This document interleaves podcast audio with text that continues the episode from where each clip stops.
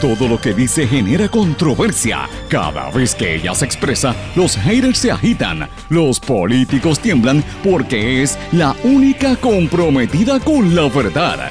Periodista, bloguera, relacionista licenciada, analista de la noticia, escritora y le dicen la provocadora en las redes sociales. Y ahora comienza en blanco y negro con Sandra Rodríguez Coto.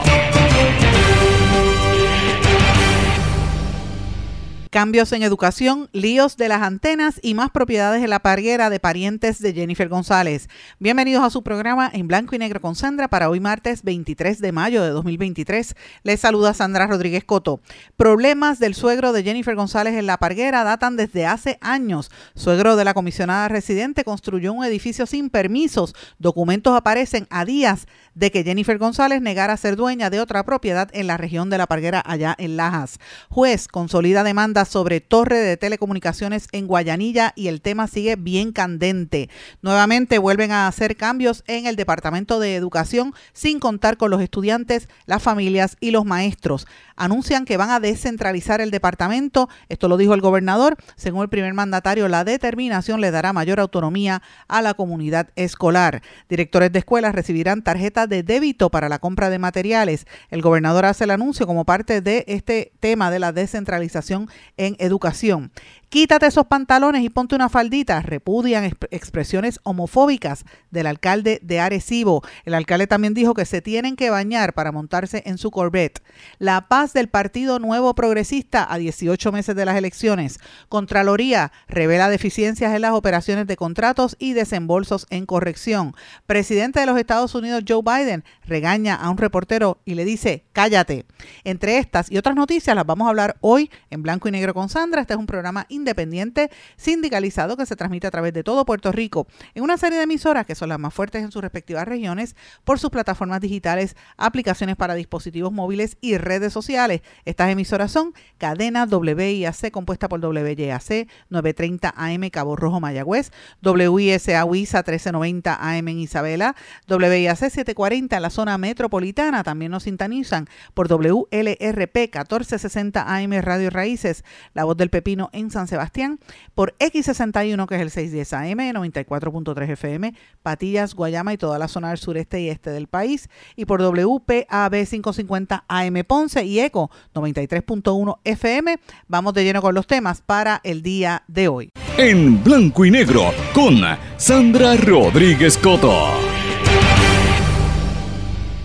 Muy buenas tardes y bienvenidos a este su programa en blanco y negro con Sandra. Espero que estén todos muy bien. Gracias por la sintonía y gracias por los mensajes que me siguen enviando todos los días a través de las redes sociales y de nuestro correo electrónico en blanco y negro con Sandra gmail.com y también a través de las redes sociales de las distintas emisoras que transmiten este programa. Saludos a todos los compañeros técnicos de las distintas emisoras y a los compañeros también en las redacciones también que sé que están trabajando afanosamente. Pero bueno, hoy tenemos un programa bien variado. Voy a hablar en breve de lo que les dije en los titulares eh, entrar en detalle de la noticia sobre cómo los parientes de Jennifer González tienen propiedades más allá de lo que se denunció en semanas recientes allí mismo en La Parguera, pero más que nada porque como siempre decimos en este programa, eh, nosotros estamos trabajando para combatir la desinformación que es la guerra silenciosa más sofisticada en nuestra época.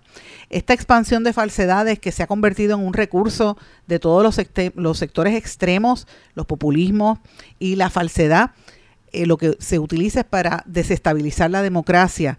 Y por desgracia, muchas veces los medios de comunicación eh, y algunos periodistas también caen en ese juego porque tenemos que entender que hay muchos poderes económicos y políticos detrás de lo que salen en las prensas. Así que cuando uno tiene total libertad e independencia, pues uno es raro no es, no es común y mucho menos en un sistema como el de Puerto Rico.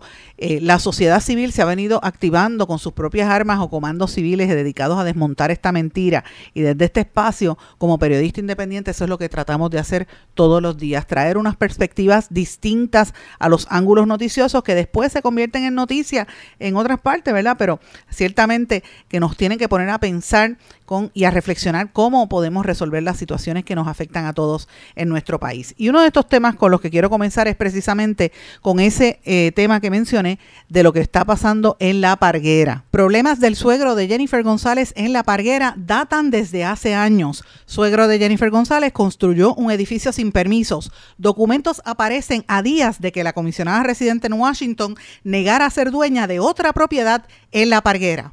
No son las mismas casas, pero sí es en la misma zona en La Parguera. Documentos en poder de este medio confirman que el empresario José Vargas, suegro de la comisionada residente en Washington Jennifer González, construyó un edificio turístico sin permisos en una zona residencial, pero milagrosamente logró que todas las autoridades y hasta los tribunales se silenciaran ante la obra. Se trata de un edificio de dos pisos de apartamentos tipo hotel o de alquiler a corto plazo para una hospedería ubicada en la urbanización Colinas de la Parguera número 20, en el barrio Palmarejo de Lajas y con número de catastro 405 raya 071 raya 015 raya 17. La construcción se hizo violando todos los reglamentos de la Oficina de Gerencia de Permisos, de la Junta de Planificación, del Departamento de Recursos Naturales, la Ley de Turismo, el Reglamento Conjunto del 2010 y el Reglamento Conjunto del 2019, las leyes ambientales, ya que se instaló un pozo séptico ilegal, se ubicó estacionamiento frente a la hospedería cuando debían estar en la parte posterior y no se guardó los espacios requeridos de distancia con sus vecinos, según se desprende del voluminoso expediente. Como si eso fuera poco, el edificio turístico turístico en una zona residencial terminó siendo un edificio con cinco apartamentos, con balcones que proyectan directamente hacia las casas de los vecinos. Es decir, los inquilinos pueden ver todas las casas de sus vecinos desde arriba, afectando su privacidad, afectándolos con iluminación, falta de ventilación y amenazando la protección de esas residencias. La controversia legal con esta propiedad de Vargas llegó hasta el Tribunal Supremo, que se allanó al desarrollo sabiendo que no cumple con ninguna de las leyes antes mencionadas. Vargas es un poderoso empresario dueño de hospitales en la zona oeste. Este nuevo caso surge a días de que trascendiera una polémica en torno a otras propiedades que tanto Vargas como otros familiares de la comisionada residente construyen sobre el mar donde cortaron mangles. En una rueda de prensa convocada hace cuatro días, la comisionada residente negó ser propietaria de dicho inmueble que presuntamente dañó una zona de mangles en la parguera y rechazó dar información sobre si la vivienda pertenece a su suegra. Yo no tengo ni mi esposo propiedades ni en la palguera ni en Lajas. Hablo de las propiedades de las que yo sea dueña. Yo no soy dueña de ninguna propiedad en la parguera. que ahí no, hay, ahí no hay titularidad, no son dueños. Lo que hay es una lista. No tengo título ni soy dueña de esa propiedad. No voy a hablar de propiedades que no son mías. Es que el problema ¿Algún es que otro hay, tema? hay un listado de 100 casetas ¿Alguna otra pregunta? y familiares suyos son parte de esas casetas. Y lo que el país quiere saber es si usted tiene conocimiento. No necesariamente es que sean suyas. Es si usted tiene conocimiento que esas casetas, sus familiares son las que las utilizan. Y si usted las ha frecuentado, ¿Alguna otra pregunta? Eso fue lo que trascendió hace cuatro días en la conferencia de prensa. Luego el Departamento de Recursos Naturales y Ambientales, la secretaria aseguró hace dos semanas que había abierto una pesquisa en torno a esa otra construcción ilegal en la parguera y afirmó que de lo que se sabía preliminarmente hay hechos que hablan por sí solos. Pero en esta otra propiedad, los problemas comenzaron hace unos años. Esta otra propiedad, la otra propiedad ubica en una zona residencial y los vecinos de la urbanización Colinas de la Parguera se quejaron radicando una moción de intervención ante la Oficina de Gerencia de Permisos, OCPE, que, aún presentando las irregularidades, concedió la autorización. Los vecinos entonces fueron al Tribunal Apelativo, que nuevamente vio las ilegalidades y dio el permiso. Luego, en diciembre de 2020, el caso llegó en un cerciorari al Tribunal Supremo que determinó un no al lugar. Al revisar el voluminoso expediente, resulta sorpresivo que se concediera el permiso, ya que el proyecto viola sobre 10 leyes y reglas, incluyendo ambientales. De los documentos evaluados en blanco y negro con Sandra, se desprende que el edificio se construyó violando la privacidad de los vecinos, ya que se hicieron balcones que miran hacia las casas aledañas. Además, al construir los estacionamientos al frente de la propiedad, en vez de hacerlo en la parte posterior, como exige el reglamento para las hospederías, los visitantes suelen estacionarse en las calles y hasta bloqueando las entradas a las residencias aledañas. El reglamento de OCPE determina que esa zona en la parguera no tiene la capacidad para tener ese tipo de densidad, pero aún así dieron el permiso. Cuando los vecinos de las colinas de la Parguera empezaron a radicar las querellas, se enteraron de que ya había cerca del 80% del edificio terminado y ahí entonces fue que apareció en la construcción un letrero con el permiso de construcción 2017 raya 205233 raya PCO raya 016439. Sin embargo, el mismo incumple con los permisos básicos requeridos según el expediente.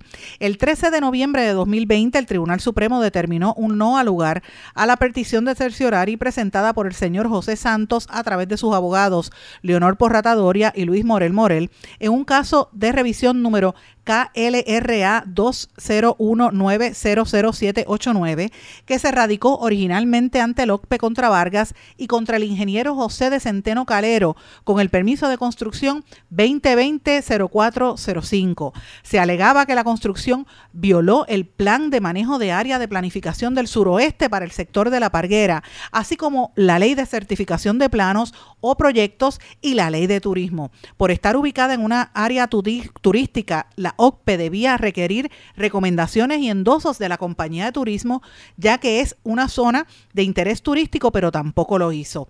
El pleito evidencia un sinnúmero de errores de derecho desde la planificación y la ejecución del caso ante la OCPE, violando toda la política pública establecida. Como decía en la apelación, y cito, no hay disposición alguna en la ley de planificación, ni en sus reglamentos, ni jurisprudencia creada por este foro, el Tribunal Supremo, que dispense o exonere o exima a las partes de cumplir con la normativa aplicable. Cierro cita.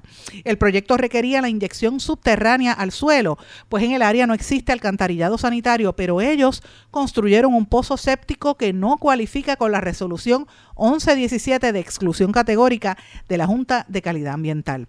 Además, por estar ubicada en una zona especial en la Parguera, se requieren recomendaciones de recursos naturales y estas no se aplicaron por otra parte, el plan de manejo reconoce que no hay terrenos para expandir en el núcleo residencial en la Parguera y que ante esto, Recursos Naturales exige la reforestación del área urbanizada con especies nativas o endémicas adecuadas en las franjas verdes en las aceras y en áreas vecinales. Nada de eso se hizo en el proyecto según los documentos. Como si eso fuera poco, el proyecto no contaba con una evaluación de impacto ambiental y el reglamento establece que esto solo se supone sea motivo suficiente para que la OCPE hubiera denegado el permiso pero lo concedieron.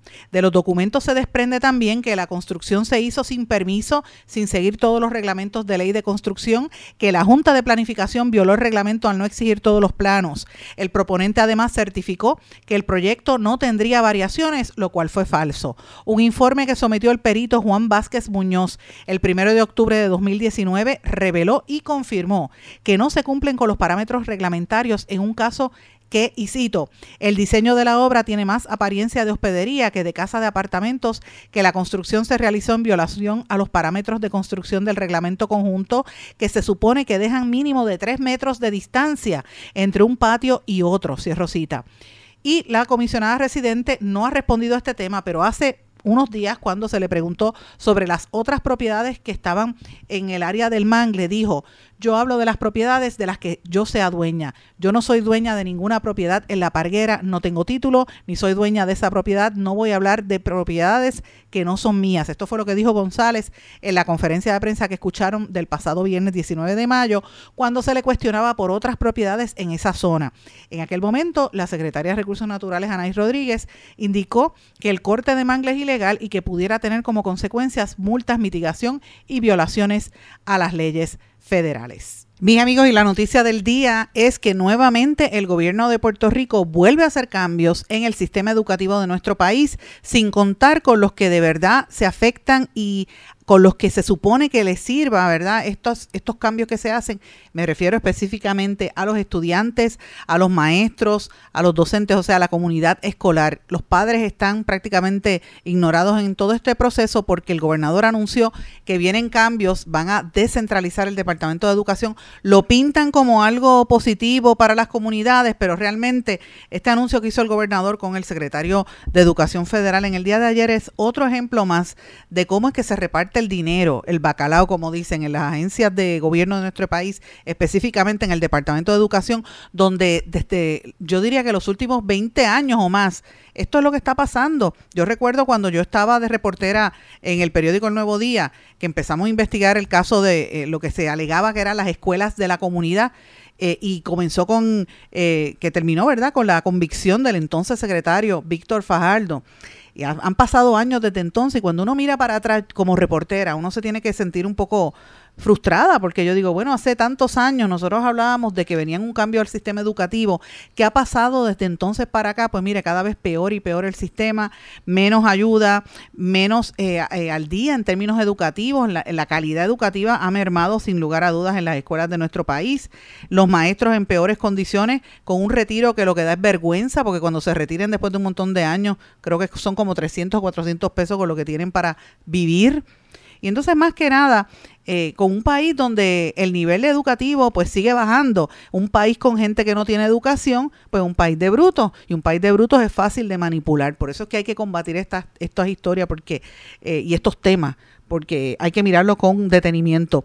Yo reconozco que en las escuelas ha habido una centralización enorme y también eh, desde hace años se estaba abogando porque se regionalizara, pero me preocupa la manera en que esto se anuncia por una orden ejecutiva, así sin contar con los sectores más afectados en todos estos procesos, ¿verdad? Que tienen que ver con esto. Esto fue lo que dijo, parte de lo que dijo ayer el gobernador cuando hizo este anuncio. La orden ejecutiva 2023-14, creando oficialmente la iniciativa IDEAR, mediante la cual se diseñarán estrategias y marcos de acción para lograr un mayor grado de autonomía en las oficinas regionales escolares y de esta forma mejorar la calidad de la educación y los servicios que reciben nuestros estudiantes. Estamos hablando de que ustedes van a tener más poder, pero van a tener más taller también. Pero yo voy a ustedes, los directores regionales y, directoras de este departamento. La orden también crea un, comité ejecutivo compuesto por funcionarios de mi administración que incluyen a la secretaria de la gobernación aquí presente, secretarios de educación, hacienda que nos acompaña también, director ejecutivo de OGP, así como un representante, el secretario de educación a nivel de todos los Estados Unidos y un representante de la comunidad escolar. Yo podré hacer nombramientos adicionales a ese comité ejecutivo de ser prudente y necesario. El comité buscará la asesoría que necesitamos de expertos del campo educativo para diseñar la estrategia que vamos a seguir para segregar funciones, evaluar los modelos, modelos de gobernanza existentes y eh, eh, eh, imponer o seguir las mejores prácticas de otras jurisdicciones, trabajando en estrecha colaboración con el Departamento de Educación Federal. Eh, vamos a estar recibiendo el insumo de la comunidad escolar y eh, así como eh, las recomendaciones de todos los que estén interesados en este tema adaptadas a Puerto Rico para entonces implementarlas y establecer un nuevo modelo organizacional. Su trabajo comenzará inmediatamente, el trabajo de este comité ejecutivo. Deberá rendir un informe en 90 días y de, ahí en adelante informes de progreso cada 60 días. La meta es clara, que nuestros estudiantes vean mayor agilidad en la toma de decisiones, en la medida en que las oficinas regionales tendrán mayor autonomía para tomar acción, tengan más mecanismos para colaborar de cerca con sus escuelas y gocen de mejor acceso a la información sobre la educación de nuestros niños y niñas. Quiero dejar claro que esta iniciativa tiene el total compromiso mío y de mi equipo de trabajo, así como del gobierno federal, a través del secretario Cardona y su equipo. Esto significa que desde la fortaleza estaremos promoviendo este esfuerzo para asegurarnos que implementamos los cambios que necesitamos y que todos nuestros estudiantes se merecen. Voy a nosotros, pues sé que esta colaboración estatal y federal va a rendir grandes eso fue lo que dijo el gobernador, que la colaboración iba a rendir grandes frutos, pero fíjense lo que dice el gobernador, en qué momento está ubicado ahí la voz del que se afecta directamente, que son los estudiantes, los padres y los maestros. Pues mire, no está. Y usted dirá, bueno, es que el, monstruo del Departamento de Educación es súper burocrático, controlan estos contratos para los, los títulos 1, para las tutorías, el, dinero no llega a los salones, no llegan los materiales, todas esas historias las conocemos año tras año, pero el problema que hay detrás de todo esto es, fíjese cómo se hace desde arriba, sin contar con lo que de verdad sucede en la base y eh, imponiendo un sistema donde le dan dinero a estos directores regionales, que usted sabe que esos nombramientos son, son políticos.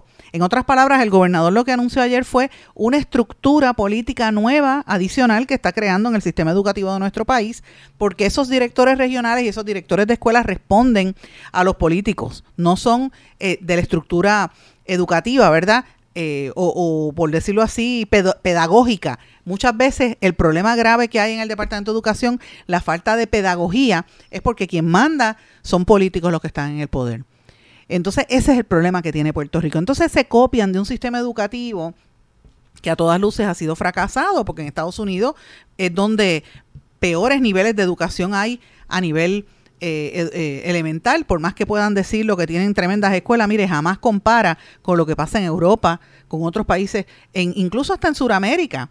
En los niveles educativos son mucho más altos. Entonces, eh, uno tiene que mirar esto con recelo, porque de dónde sale esta idea, de, por qué surge esto, qué beneficios, si alguno directo, hay para el estudiantado, cómo va a mejorar la, el aprovechamiento académico de los estudiantes? Esas son las preguntas que uno quiere saber como padre o como madre. Uno quiere saber si esto va a beneficiar al niño en su aprendizaje. ¿Dónde está la voz del maestro, del docente que tiene que estar ahí bregando con esto? Mire, no la escuchamos. Así que esto es parte de lo que se anunció en el día de ayer, que a mí me llama poderosamente la atención y tengo que decirlo, mirarlo con escepticismo, porque como llevo tantos años ya cubriendo el tema de educación desde la época de Víctor Fajardo, pues uno mira estas cosas y uno dice, bueno, otra vez más, otro anuncio que se hace sin contar con, la base, con la gente que de verdad necesita y la gente que de verdad sabe lo que está pasando. Así que eso es parte de, la, ¿verdad? la noticia que ha estado trascendiendo en las últimas horas. Entre las cosas que se anuncia es que los directores de escuelas van a recibir una tarjeta de débito para la compra de materiales. Esto es positivo porque a veces para comprar materiales se tardaba mucho. Esto yo lo veo bien, ¿verdad? Porque no me gusta criticar por criticar. Hay, hay aspectos que son urgentes, que son necesarios. Pero este anuncio se hizo, eh, ¿verdad? Se le va a dar esta tarjeta P-Card, que es como se va a llamar, es un presupuesto asignado a las escuelas que asciende a 18 millones de dólares. El secretario de Educación, Eliezer Ramos, dijo que va a aumentar de cara al próximo año escolar. Cada director va a tener un tope de 800 dólares para hacer las compras en las escuelas. Eh, la pregunta es... Eh, cómo esto beneficia y qué esta reestructuración, de qué manera, si alguna, va a, mejorar las pruebas de aprovechamiento de los estudiantes, por ejemplo, los resultados que salen en las pruebas meta, qué se está haciendo para atender el rezago estudiantil durante la pandemia. Eso yo no vi nada de eso en el anuncio que dijo el gobernador, sino que más bien fue a nivel procesal y gerencial. Eh, y reitero, esto es algo que, llama poderosamente la atención de, cómo se dan estos procesos a nivel del departamento, ¿verdad? Cómo no se incluye al componente humano, que es el más importante. Eh, y a veces uno tiende a pensar que como estamos a 18 meses de las elecciones, esto es una reestructuración para, para repartir el bacalao y amarrar un poco bien los que van a ser comisarios de barrio, los que van a estar trabajando la, en, las distintas este, eh, áreas electorales y lo están haciendo desde ahora poderosamente llama la atención que el anuncio se hiciera con el, con el profesor Cardona, ¿verdad? El secretario de Educación Federal que vino aquí a, hacer ese anuncio, Miguel Cardona, que es de ascendencia puertorriqueño y todo el mundo lo sabe. Dice que esta nueva estructura del sistema separa las funciones de la agencia educativa del Estado y la agencia educativa local. Según Cardona, este, esto entregará al plan de secretario de Educación y al gobernador dentro de 90 días, así que en 90 días se supone que esté ya esto listo. Actualmente el Departamento de Educación es el sexto distrito escolar más grande en toda la nación americana y opera como un sistema de educación unitaria. Esto significa que el Departamento de Educación sirve como la agencia educativa del Estado y la agencia educativa local. Y Cardona explicó que hay pocas jurisdicciones educativas que operan bajo esa estructura, específicamente en Hawái, Guam, las Islas Marianas del Norte, Samoa Americana, o sea, lo que eran los que eran antes territorios, ¿verdad? Y algunos territorios, y todas ellas tienen poblaciones significativamente mucho más pequeñas que Puerto Rico. Veremos a ver cómo esto funciona porque aquí en Puerto Rico ha habido una privatización acelerada. A mí me preocupa también el anuncio de, darle los vales para educar en escuelas privadas porque esto es darle un, un, respiro a los empresarios que tienen dueños, ¿verdad? Son dueños de, de colegios versus en detrimento de las escuelas públicas. Así que vamos a ver, en vez de, en vez de utilizarlo para mejorar el sistema educativo, pues no sé, lo veo con mucho escepticismo. Veremos a ver cómo esto funciona o si, o si esto es otro de los ejemplos fallidos que hemos visto desde los últimos 20 años, año tras año, administración tras administración. Solo el tiempo lo dirá. Tengo que hacer una pausa ahora. Cuando regrese vengo a hablar de lo que está pasando con la torre de telecomunicaciones y la controversia que hay en Guayanilla, que esto se aplica a todo Puerto Rico. Regresamos enseguida. No se retiren, el análisis y la controversia continúa en breve, en blanco y negro, con Sandra Rodríguez Coto.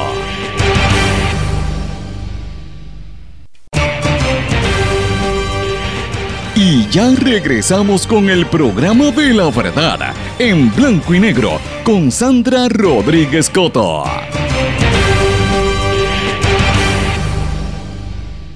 Regresamos a blanco y negro con Sandra. Bueno, quiero compartir con ustedes un audio de, mm, eh, ahora que estábamos hablando antes de irnos a la pausa del tema de educación, y esto yo lo compartí en alguna de mis redes sociales, no sé si fue en TikTok o en Instagram, eh, sobre lo que está pasando en el estado de la Florida. Y ahora precisamente que hablamos aquí de el cambio que va a imponer el gobernador en el sistema educativo en nuestro país, escuchen esto.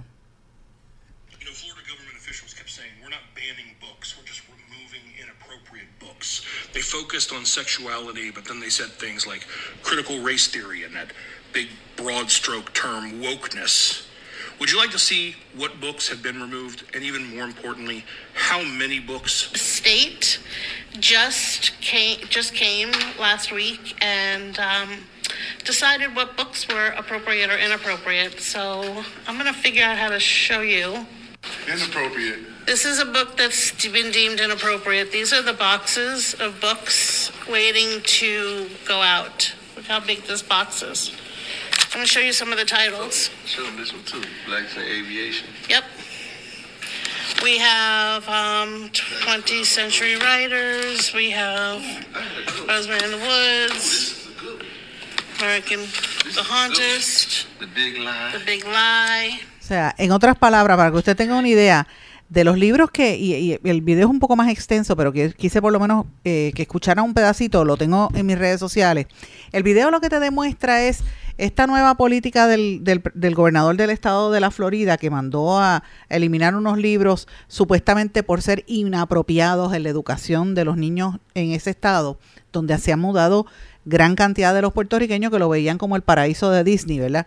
Eh, y, cuando usted mira esas cajas y cajas, pero unas cajas, le estoy hablando enormes. Imagínense las cajas que son como las de eh, una nevera, que son gigantescas, llenas de libros hasta arriba. Y cuando uno miraba los libros, la historia de Puerto Rico con la bandera de Puerto Rico, la historia de Pocahontas, por ejemplo, que es una, eh, una india norteamericana, ¿verdad? Una nativa norteamericana, la historia de los escritores del siglo XX eh, eh, todos los libros sobre la historia de los afro, afrodescendientes, los negros en los Estados Unidos, y, eh, libros sobre arte y cultura, y uno dice, pero ven acá, lo que, ¿qué es lo próximo que falta? Que le prendan la hoguera, los empiecen a quemar como si estuviéramos en el medioevo. Pues ese es el sistema educativo del estado de la Florida y es el que en gran medida se replica en algunos lugares, en, la mayoría de las partes en la nación norteamericana. Y a ese es el sistema educativo que aquí eh, quieren aspirar. A eso es lo que se quieren copiar, señores. ¿Qué es lo próximo? Seguir eliminando los libros de los, de los escritores puertorriqueños, reescribiendo la historia y haciendo barbaridades para que las nuevas generaciones no conozcan de dónde salieron, de quiénes son, cuál es su trasfondo. E, es una cosa horrible. Y cuando uno ve ese tipo de cosas que eliminan esos libros de la educación yo quisiera que ustedes vieran los visuales, una, una biblioteca vacía. ¿Qué van a llenar en esa biblioteca? juguete, me imagino yo. Pues no se sabe si eso es lo que quieren, un pueblo sin educación, un pueblo fácil de manipular y muy muy duro, muy muy triste lo que estamos viendo. Y ellos dirán que es que están tratando de eh, lavar el cerebro, pero un libro sobre la vida de Roberto Clemente, por ejemplo, que fue un héroe, que fue una de las figuras más importantes en la historia, yo no digo de Puerto Rico, de la historia de este hemisferio completo, fue un héroe que dio su vida por otro. Hasta eso eliminan, o sea, imagínense, Pocahontas que es una parte de la historia norteamericana, hasta eso, señores, es increíble, es increíble lo que uno ve. Pero bueno, volvemos otra vez aquí a Puerto Rico y quería hablarles, les dije antes de irnos a la pausa, de lo que está pasando con las torres de telecomunicaciones. En Guayanilla hay un problema muy serio que han estado, y lo hemos estado denunciando aquí en las últimas semanas, pues ahora resulta que la Comisión para el Desarrollo y Fiscalización de Fondos Públicos de la región del sureste, suroeste, perdón, inició un proceso de vistas públicas para investigar este proyecto de construcción de esa torre en la carretera PR 335 del barrio Indios en Guayanilla. En esa audiencia pública comparecieron el Departamento de Recursos Naturales, la Oficina de Gerencia de, Permisos, el Departamento de Seguridad Pública, la, Junta de Planificación y la única, el Departamento de Recursos Naturales fue la única que entregó el memorial explicativo para el regol de la comisión. Eh, según el presidente de la comisión, Ángel Tito Forquet, todos los incidentes que se pueden alegar sucedieron dieron en función y posterior a la intervención legislativa de lo que pasó allí en una ponencia firmada por la secretaria. Y la agencia explicó que eso es una, en esa región hay un hábitat natural bajo potencial que se considera categoría 6 y no reúne las características de las categorías de hábitat anteriores. Estas categorías son hábitat irresponsable, hábitat esencial, etcétera, algo de alto valor ecológico las y otros eh, hábitat natural que son cómo se determinan los, las regiones en Puerto Rico. Las obras de construcción de esa torre están detenidas desde el pasado 10 de mayo, luego de que el alcalde de Guayanilla, Raúl Rivera Rodríguez, comunicó a la empresa proponente Elite Towers que no podía continuar los trabajos debido a que no pagó los arbitrios y patentes municipales y tanto el municipio de Guayanilla como vecinos de la comunidad radicaron por separado demandas para intentar detener la construcción de la torre del sector en, eh, en el sector San Germán. Y entre los argumentos de ambas demandas se encuentran que el terreno donde se ubicara la torre es un humedal por lo que no debe desarrollarse para la construcción de ese tipo. Y también dicen que queda a entre 60 y 70 pies de distancia de la carretera PR 335, que es la única vía de acceso para la comunidad y de desalojo en caso de emergencia. Además de que el camino vecinal que conduce a la residencia de 30 queda como a 30, 40 pies de una torre. Este caso, señores, que ustedes recordarán, ahí fue por el, por el cual el representante Cheito Rivera había sido arrestado en una manifestación que hubo. Esto se debe a que esto se ha estado replicando, repitiendo en diferentes partes de Puerto Rico y se va a seguir repitiendo porque como aquí hay un proyecto para agilizar lo de la 5G, ¿verdad? La, tecnología celular.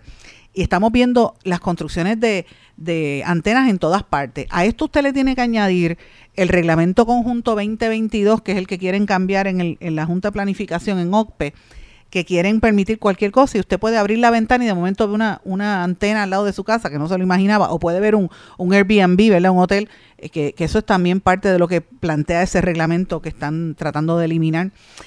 Y a eso hay que añadirle también una preocupación que yo he estado trayendo aquí en los últimos meses y, e incluso le pedí a muchos de ustedes que me enviaran fotografías. Estoy recopilando poco a poco, solo estoy cogiendo con un poco de más calma porque ha habido otras cosas más urgentes, pero les había solicitado que me enviaran fotos de todas estas las iluminarias que han puesto las luces, el, el alumbrado en diferentes partes del país, que de momento eran unas luces amarillas, uno, uno podía ver de noche, ahora es más oscuro que nunca, porque ponen unas luces que parece como si tú estuvieras en una discoteca, color azul o color violeta, que para, todas luces son como luces infra infrarrojo o algo así, no se sabe cuál es el efecto de estas luces y por qué se están cambiando las luminarias en todo el país, ¿verdad? Nadie ha explicado esto, pero todas estas cosas están dándose en nuestros ojos eh, y, la comunidad, como estamos tan abatidos por tanta cosa que está pasando en Puerto Rico, la gente no cuestiona, ¿verdad? Eh, pero estas cosas están sucediendo. En el caso de las antenas, la construcción va a seguir aumentando en la medida que se necesite, las compañías de telecomunicaciones necesiten esa infraestructura, pero eh, esto va en contra de, lo que piensan las comunidades. Y de hecho, en ese caso de Guayanilla, hubo un juez, el juez superior eh, Santaella del Tribunal de Ponce, unió dos casos que habían, unas demandas del gobierno del municipio de Guayanilla y de los vecinos que están tratando de detener esa construcción de la torre en ese sector porque afecta a los residentes y este caso pues va a continuar. La compañía Elite Towers dice que, que ellos están cumpliendo con toda la reglamentación, ellos mantienen eh, la distancia según el reglamento, pero pues ya usted sabe que eso está, eh, esa controversia está ahí. déjeme saber si usted tiene algún tipo de, de relación, ¿verdad? Si usted, en donde usted vive, están construyendo antenas, porque también me gustaría saber dónde están ocurriendo estas cosas y qué, cuáles son las comunidades que más se podrían ¿verdad? afectar o que, o que están organizándose, porque por la información que me han enviado algunos de ustedes a través del correo electrónico en blanco y negro con sandra arroba gmail.com, me da la impresión de que esto está repitiéndose, que hay otras comunidades que se están organizando. Entonces, lo que era la Junta de Telecomunicaciones, ¿verdad? Esa junta reglamentadora que ahora tiene otro nombre, pues no vemos que esté tomando acción al respecto y pues me, me, parece que esto es un tema importante, ¿verdad? Que afecta directamente a las comunidades que deberíamos estar prestándole más atención. Yo creo que eh, un poco levantó suspicacia con el arresto del legislador, pero eh, es un tema me parece súper importante. Fíjense cómo que mucho golpe estamos recibiendo como sociedad. Cuando no es la faltera en Bayamón, es las playas que están destruyendo. Eh, y, ante la cara de la, de la secretaria de Recursos Naturales, que lo único que le importaba era salir de la del elefanta que le entraron a, golpes con un, con un dron a la pobre elefanta Mundi. Eh, cuando no es eso, es la antena. Cuando no son las antenas, son las luces. Y amén de toda la criminalidad de lo que está pasando en este país, es golpe tras golpe al pueblo de Puerto Rico, sin contar, ¿verdad? Con los, los recortes que vienen y la precariedad con la que estamos viviendo todos, porque esto, aquí quien único está gozando son la gente que tienen contratos con el gobierno que viven de eso, ¿verdad?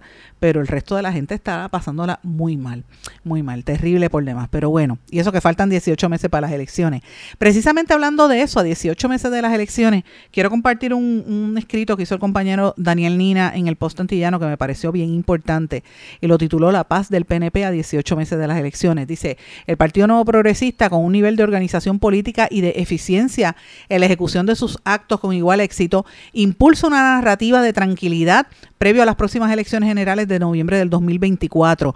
Todo indica que ellos, pese a todos los niveles de corrupción, crímenes ambientales, alta tasa de criminalidad y más que nada pobre ejecución del Ejecutivo y el Legislativo, se sienten tranquilos que habrán de revalidar. Es curioso, algo pasa que no nos hemos enterado. Para el PNP, las próximas elecciones son cruciales. De descender a menos del 30% de los votos íntegros para dicho partido, lo que entra es una pluralidad de partidos en el poder en la isla y sobre todo la muerte simbólica de la estadidad. Pero ellos hoy no se han dado cuenta de esto y pretenden darnos un país de pura normalidad. Difícil de comprender lo que realmente están pensando. Mientras ya han desarrollado una narrativa para tratar de neutralizar el junte del Partido Independentista puertorriqueño y del Movimiento Victoria Ciudadana. Bajo esta narrativa, el PNP, utilizando las estadísticas de las pasadas elecciones de 500 mil votos cruzados de los electores, alega que no es necesario enmendar la ley. Bien, lo interesante es que si no se enmienda la ley y la gente vota por Juan Dalmau y no por Victoria Ciudadana, dicho partido podría quedar no inscrito. Eso es así, la estrategia busca dejar partidos no inscritos. En fin, es momento de organizar la calle y no las acciones judiciales. Es momento de pensar, buscar movilización política con educación social e impulsar, e impulsar a Puerto Rico. Pensemos, esto lo escribió Daniel Nina. Voy a una pausa, regresamos enseguida.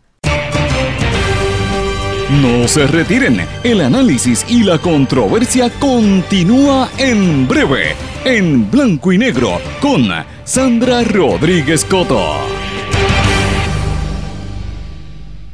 En mi pueblo se chinchorrea bien duro. Aquí me cubren mi plan médico y en tu pueblo también. En mi pueblo es donde tenemos las mejores vistas. Aquí cubre mi plan médico y en el tuyo también. En mi pueblo se goza de verdad. Aquí me cubre mi plan y en tu pueblo también. Plan de salud Menonita en todo Puerto Rico. El plan médico que te cubre con una extensa red de médicos, especialistas y laboratorios. Además, te cubre en el hospital de tu preferencia en cualquier lugar de Puerto Rico. Plan de salud Menonita. Quites el dolor de cabeza con sus obligaciones de contabilidad con los servicios que presta Villalba y Villalba Company. Directo, personal y con sensibilidad humana. Lo que se busca es un verdadero asesor de contabilidad para todo tipo de servicio de contabilidad, pago de IBU, pago de nómina, informes trimestrales y anuales y otros. Ofrecen servicio directo personalizado. Villalba y Villalba Company. Para orientaciones, su teléfono el 939-336-5774. 939-336-5774. Y ya regresamos con el programa de la verdad en blanco y negro con Sandra Rodríguez Coto.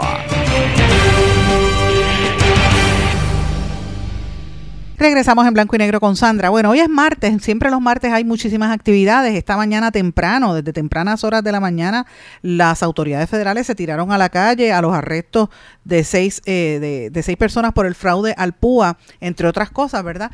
Pero hay unos temas que yo quería destacar y uno de esos temas es el, lo caliente que se ha tornado todo el ambiente político. Y le digo, faltan 18 meses para las elecciones y ya esto está que arde.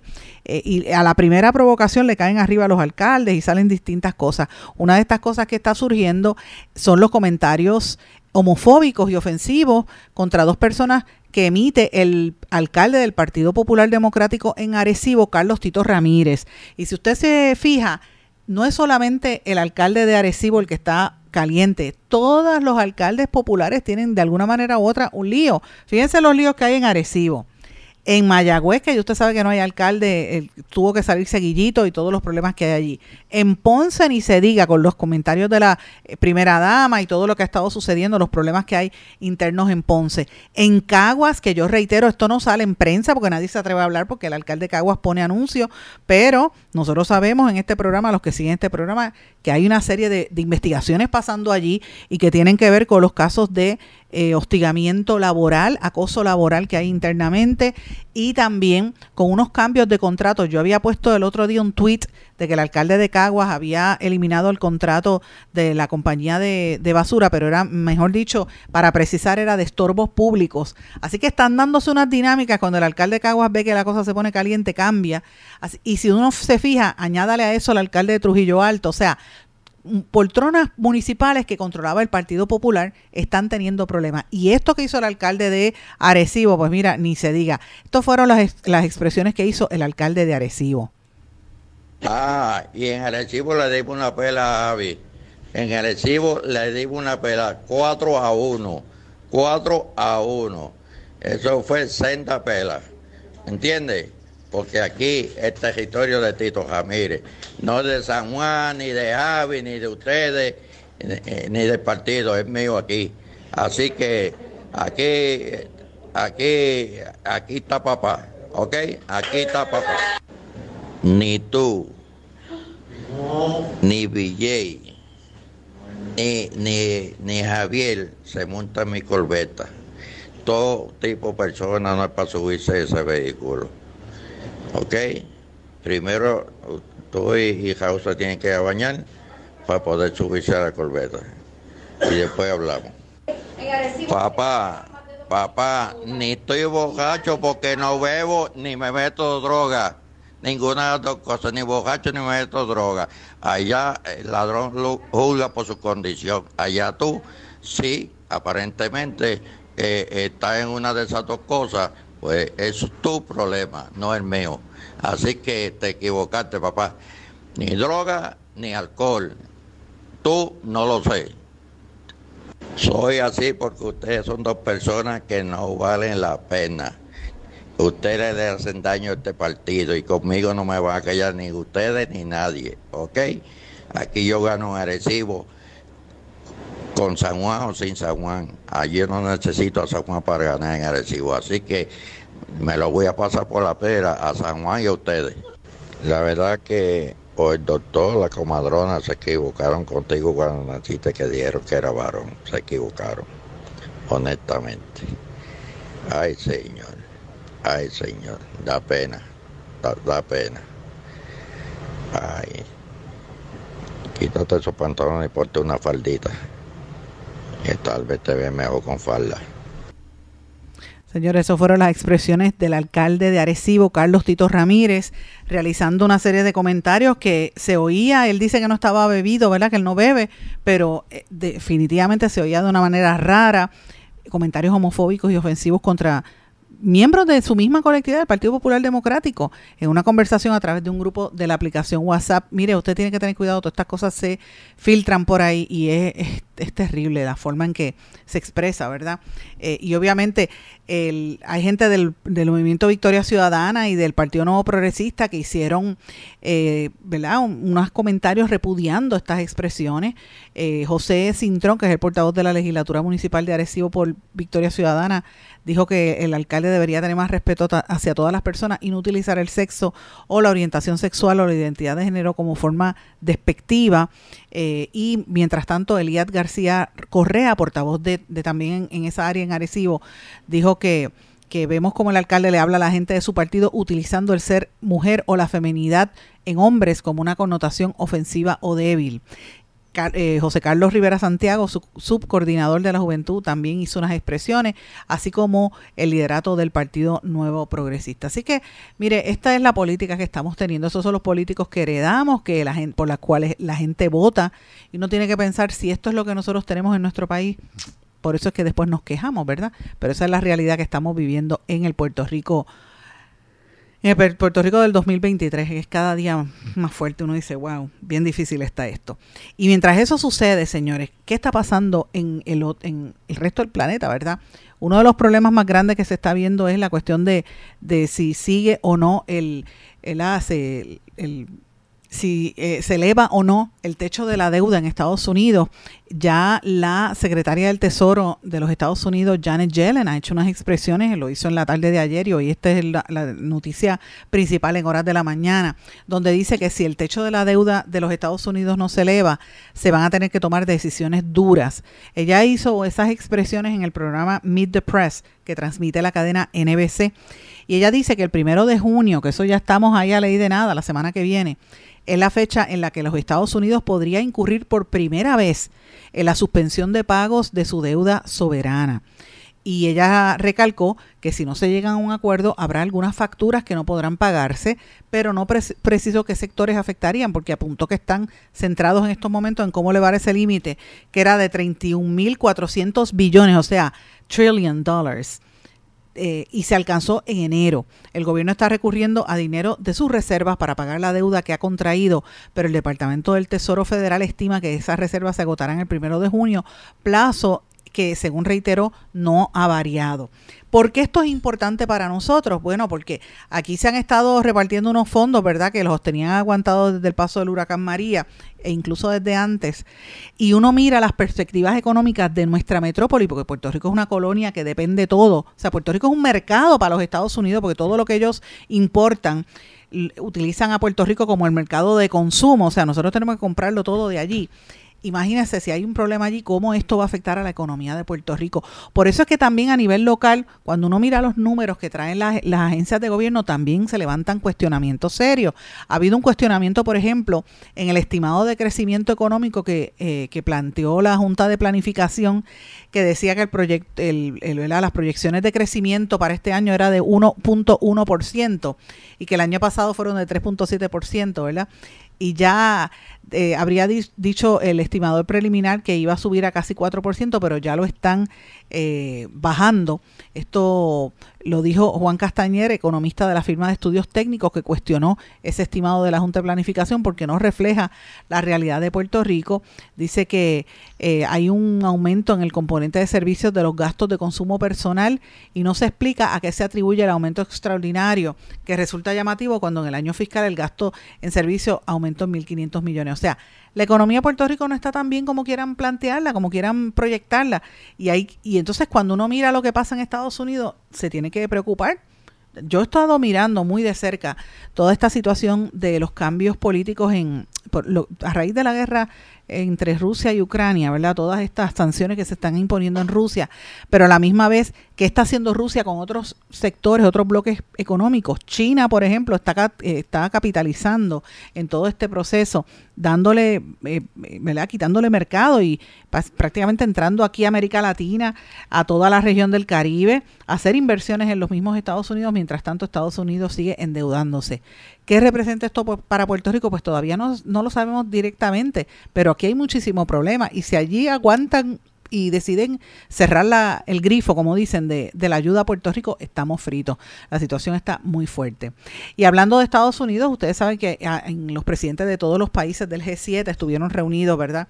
En estos días, que de hecho él estaba Lula, el de Brasil, Lula, el, el presidente Lula da Silva, y se expresó a favor de que los presidentes de los países le presten atención a la crisis social que se está viviendo aquí al lado en Haití y es un llamado bastante urgente que hizo Lula y obviamente esto el presidente dominicano Abi- Abinader lo, felicitó, así que es, es una de las noticias, pero durante el transcurso de lo que estaba ocurriendo allí en esa vista, en esa reunión de la- del G7, hubo un momento de tensión donde el presidente de los Estados Unidos, Joe Biden, se molestó y regañó a un reportero y le dijo, cállate. Hubo tensión, Biden se enojó y mandó a callar a este periodista generando un debate mediático. Un irritado Biden le dijo al reportero que se callara. el Esto fue mientras intentaba calmar los, los temores nerviosos de los aliados de que su Casa Blanca no lograría un acuerdo sobre el límite de la deuda, lo que podría sumir a Estados Unidos y al mundo en una crisis económica. Y cito, aún creo que podremos evitar un incumplimiento y lograremos algo decente, dijo Biden a los medios de comunicación mientras se reunía con el primer ministro australiano Anthony Albanese durante la cumbre del G7 celebrada en Japón. Esto se desarrolla en etapas, dijo, sobre las negociaciones entre la Cámara de Representantes y la Casa Blanca, horas después de que las conversaciones del viernes fracasaran acrimoniosamente, frustrando las esperanzas de una resolución fluida de este impasse presupuestario. Pero Biden se enfadó cuando un reportero australiano intentó interrumpir una pregunta. Cállate, ¿de acuerdo? Regañó antes de embarcarse una explicación confusa del proceso de negociación. He estado en estas negociaciones antes, dijo Biden. Lo que sucede es que las primeras reuniones no fueron progresivas, las segundas sí lo fueron, la tercera también. Y luego lo que sucede es que ellos, los portadores, vuelven con los principales y dicen, esto es lo que estamos pensando. Y luego la gente presenta nuevas demandas. Sin embargo, en Washington los negociadores seguían sin llegar a un acuerdo y no se realizaron conversaciones este fin de semana.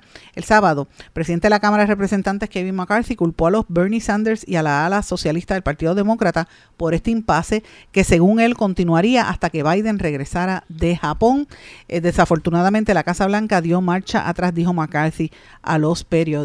Así que mire qué controversia más, más grande se está ciñendo sobre los Estados Unidos y sobre Puerto Rico porque dependemos de esa economía. Y termino el programa, hay muchísimos temas, pero termino con este tema, señores. Eh, el Vaticano ha estado ahora directamente tocando y tomando control de las serias acusaciones que se están dando de casos de pedofilia, o sea, pederastia, en Bolivia. Esto surgió como una serie de reportajes investigativos que hizo el periódico español El País, que reveló que una serie de sacerdotes jesuitas estaban cometiendo actos de pedofilia con estudiantes y, jóvenes. El sacerdote español Jordi eh, Bertomeu tiene una dilatada trayectoria en la investigación de casos de abusos sexuales por parte de miembros de la Iglesia Católica en América Latina y el Vaticano lo mandó para allá a investigar lo que está sucediendo. El Papa Francisco decidió tomar cartas sobre el asunto de los escándalos de abusos sexuales que sacuden a la Iglesia Católica en Bolivia, específicamente a la Compañía de Jesús, o sea, los jesuitas. El Papa envió al, andino Monseñor Jordi Barte- eh, Bertomeu, oficial eh, dicasterio, para la doctrina de la fe y uno de, los, de sus más cercanos colaboradores para que investigue las circunstancias de los abusos sexuales en Bolivia. La Conferencia Episcopal Boliviana dijo el domingo en un comunicado que la llegada de este señor a La Paz es para analizar y reflexionar sobre los avances de la línea de cultura de prevención impulsada por el Papa Francisco. Así que veremos a ver qué va a suceder allí. La prensa internacional defiende a, quien ha estado liberando estas cosas. En el 2018, eh, uno de estos monseñores, eh, Bertomeu, fue enviado a Chile para investigar los casos de abuso por parte del clero en el país y ahí eh, decretó lo que estaba sucediendo en Chile. Así que veremos a ver qué se concreta con esto allí en Bolivia. Muy fuerte, muy fuerte lo que pasa en la Iglesia Católica. Yo no entiendo qué pasa con estos sacerdotes que y religiosos que se, le, se, se, se- se, se pierden se pierden en el, en el deseo carnal. A lo mejor se deberían de eliminar el, el celibato para ver si baja un poco esa cuestión de, de buscar el abuso sexual increíble por demás. Mis amigos, con esto termino. No sin antes desearles a todos que pasen muy buenas tardes. Vamos a mantenernos en contacto. Me puede escribir siempre a través de las redes eh, sociales y nos vemos mañana en otra edición más de En Blanco y Negro con Sandra. ¿Se quedó con ganas de más? Busque a Sandra Rodríguez Coto en las redes sociales o acceda a en blanco y negro.blogspot.com porque a la hora de decir la verdad solo hay una persona en la cual se puede confiar. Sandra Rodríguez Coto en blanco y negro.